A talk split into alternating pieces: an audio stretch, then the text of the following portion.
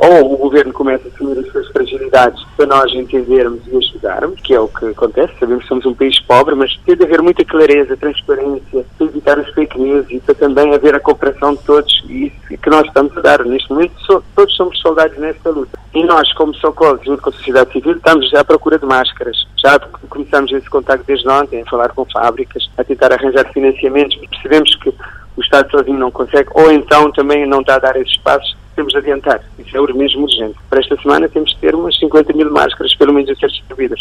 Quando as pessoas saem à rua, deveriam usar máscaras. Também Lucas Monteiro, do Observatório Cidadania Ativa, realça a necessidade das medidas em vigor serem reforçadas no sentido de obrigar as pessoas a ficar em casa e cumprir rigorosamente as recomendações das autoridades sanitárias e governamentais. E agora, com a confirmação do caso positivo, a recomendação torna-se muito mais urgente e uh, nós temos a posição de que a partir de agora seria, tanto que as autoridades tivessem uma atuação muito mais rígida uh, junto à população que não quer aceitar, portanto, estar em casa. Portanto, é isso que nós temos a trabalhar junto com a população, dar essa informação constantemente, seja na plataforma do, do Observatório, seja na plataforma do Provedor de Mindeiro também, que é, portanto, uh, uma plataforma ligada ao Observatório, para ver se a gente consegue trazer, portanto, toda uma, uma pedagogia junto à população para que ouçam que há realmente necessidade de ficar em casa. Refira-se que a ilha de São Vicente registra um caso positivo.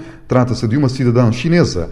Cidade da Praia, Voz da América, Eugênio Teixeira.